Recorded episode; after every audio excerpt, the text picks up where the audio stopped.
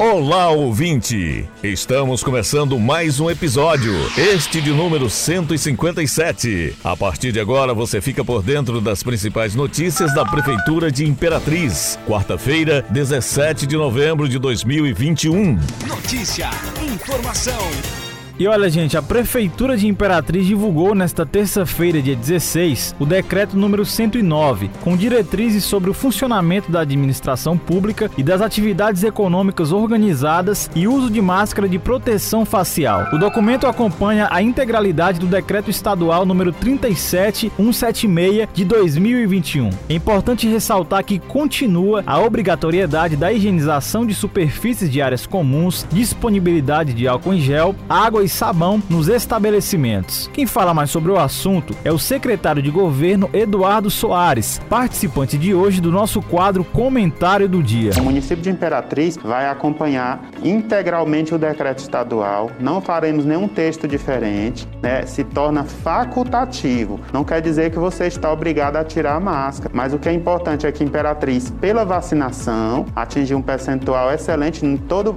nem toda cidade no Brasil atingiu o percentual percentual que Imperatriz atingiu, foi 90% da população adulta, ou seja, a população maior de 18 anos. E já estamos concluindo a imunização dos nossos adolescentes de 12 a 17, né? E também dos idosos acamados com a equipe volante vacinando também. Então, sobre a vacinação, a Imperatriz está de parabéns. Toda a equipe com, com essa logística que vem do governo federal, governo do estado e Imperatriz, é nossa equipe imunizando. E este mês ainda vamos colocar mais pontos de vacinação. Hoje a gente tem 11 pontos fixos, mais três três pontos também volantes, Universidade Selma, né, Associação Médica, Maçonaria, e vamos ampliar mais ainda a vacinação. Ainda tem 10% da população adulta que ainda não se imunizou. A gente já fez alguns, alguns levantamentos, essa população que não imunizou são pessoas que decidiram, por alguma razão, não vacinar, mas a Prefeitura está intensificando a campanha para estimular, para incentivar que as pessoas se imunizem, porque a saúde ela é coletiva, tá? Então, hoje, o município de Imperatriz acompanhará na integralidade o decreto estadual do uso facultativo do uso da máscara, tanto em ambientes abertos quanto em ambientes fechados. E não terá mais no decreto municipal, assim como no estadual, estabelecimento de percentuais de lotação. A lotação em qualquer estabelecimento ela vai ser normal, ou seja, 100% conforme documento de segurança do Corpo de Bombeiros. Esporte. Desde setembro, a CEDEL vem realizando a terceira edição da Copa Imperatriz de Futebol de Bairros. Na primeira fase, as equipes jogaram entre si dentro dos seus grupos e quatro de cada grupo se classificaram para a segunda fase, totalizando 32 equipes. A nossa satisfação é que tudo está se desenvolvendo na paz e tranquilidade. Esta é uma competição que foi idealizada e está sendo realizada para unir as comunidades de Imperatriz, destacou o secretário de Esportes, Luiz Gonzaga Pereira.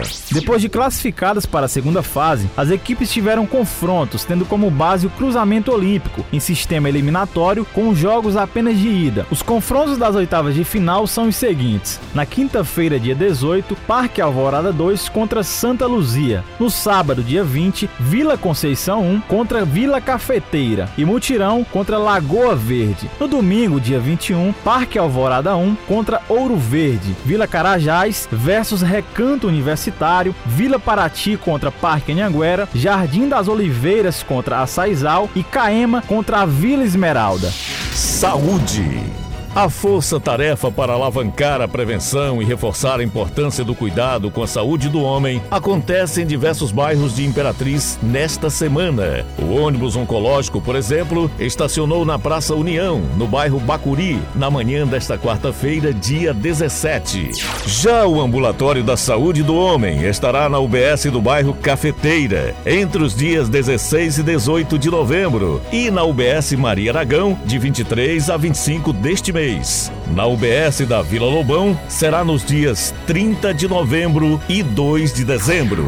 O secretário de Saúde, Alcemir Costa, reforça que é sempre necessário buscar realizar os exames no tempo correto, pois assim vidas são salvas e temos uma sociedade mais saudável.